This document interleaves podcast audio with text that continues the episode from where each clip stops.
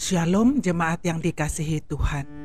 Hari ini tanggal 11 Maret 2022 adalah hari Jumat minggu pertama Prapaskah dengan tema Maka aku berkata kepadamu. Matius 5 ayat 20 sampai 26. Maka aku berkata kepadamu, jika hidup keagamaanmu tidak lebih benar daripada hidup keagamaan ahli-ahli Taurat, dan orang-orang Farisi, sesungguhnya kamu tidak akan masuk ke dalam kerajaan sorga. Kamu telah mendengar yang difirmankan kepada nenek moyang kita, jangan membunuh. Siapa yang membunuh harus dihukum. Tetapi aku berkata kepadamu, setiap orang yang marah terhadap saudaranya harus dihukum. Siapa yang berkata kepada saudaranya, kafir, harus dihadapkan ke mahkamah agama dan siapa yang berkata jahil harus diserahkan ke dalam neraka yang menyala-nyala. Sebab itu jika engkau mempersembahkan persembahanmu di atas mesbah dan engkau teringat akan sesuatu yang ada dalam hati saudaramu terhadap engkau, tinggalkanlah persembahanmu di depan mesbah itu dan pergilah berdamai dahulu dengan saudaramu, lalu kembali untuk mempersembahkan persembahanmu itu. Segeralah berdamai dengan lawanmu, selama engkau bersama-sama dengan dia di tengah jalan, supaya lawanmu itu jangan menyerahkan engkau kepada hakim, dan hakim itu menyerahkan engkau kepada pembantunya, dan engkau dilemparkan ke dalam penjara Aku berkata kepadamu, sesungguhnya engkau tidak akan keluar dari sana sebelum engkau membayar hutangmu sampai lunas. Renungan Para ahli Taurat dan orang Farisi sangat dihormati karena kebenaran yang mereka peroleh dengan menaati hukum secara cermat. Jadi, apa yang Yesus maksudkan memiliki kebenaran yang melebihi ahli Taurat dan Farisi untuk masuk ke kerajaan sorga? Banyak orang Yahudi yang tidak benar-benar mempelajari hukum Musa, dan mereka bergantung pada apa yang mereka dengar dari para ahli Taurat dan orang Farisi yang mengajar mereka. Itulah sebabnya Yesus berkata kepada mereka, kamu telah mendengar itu. Dan dia melanjutkan dengan, tetapi aku berkata kepadamu, untuk mengoreksi pemahaman dangkal dan interpretasi dangkal dari hukum yang diajarkan kepada mereka oleh para ahli Taurat dan orang Farisi.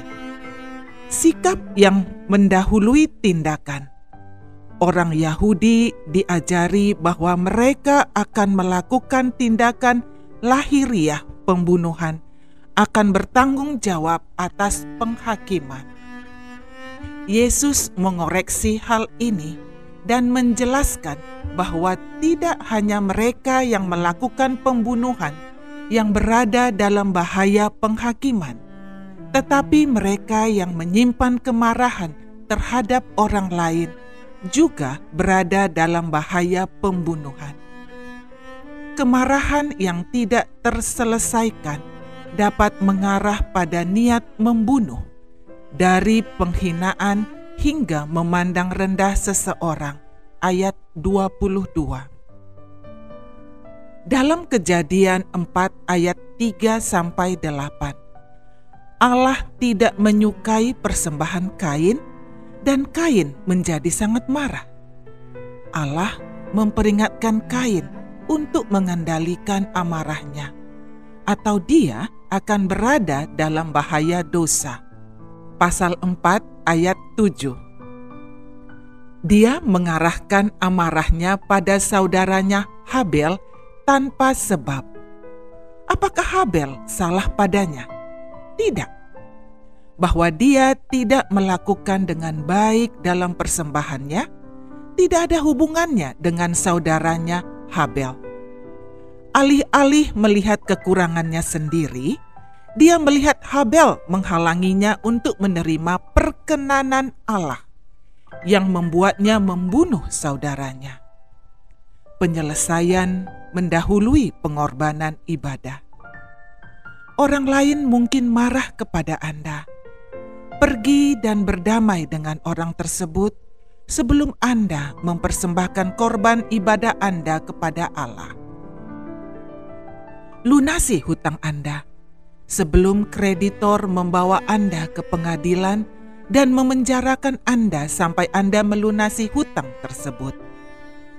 Rasa takut akan hukuman mungkin menjauhkan kita dari tindakan yang salah, tetapi tidak mencegah hati kita dari perasaan berdosa. Tetapi orang yang hatinya benar di hadapan Allah tidak mudah terpancing oleh kesombongan karena ia berkomitmen pada imannya kepada Allah. Habakuk 2 ayat 4. Mari kita berdoa. Bapa Sorgawi yang terkasih, berilah saya iman yang saya butuhkan untuk menjaga hati saya tetap benar, agar saya tidak mudah terpancing untuk marah sebagai putra-putrimu, saya ingin menjadi pembawa damai. Berilah saya rahmat yang saya butuhkan untuk hidup damai dengan semua orang, rahmat untuk menerima mereka yang tidak dapat saya ubah, dan rahmat untuk mengampuni mereka yang menyakiti saya. Semoga tingkah laku saya mencerminkan karaktermu, seperti yang saya mohon dalam nama Putra terkasih Yesus. Amin. Tindakan sikap mendahului tindakan. Rasa takut dan frustasi bisa memperburuk kemarahan dalam diri kita. Takut kalah dan frustasi karena halangan ketika Anda melihat seseorang menghalangi Anda untuk mendapatkan kemajuan. Jaga hati kita. Paulus mengingatkan kita dalam Efesus 4 ayat 26 dan 27. Apabila kamu menjadi marah, janganlah kamu berbuat dosa. Janganlah matahari terbenam sebelum padam amarahmu. Dan janganlah beri kesempatan kepada iblis penyelesaian mendahului pengorbanan ibadah. Miliki hubungan damai dengan orang lain sebelum Anda membawa persembahan damai Anda untuk menyembah Allah.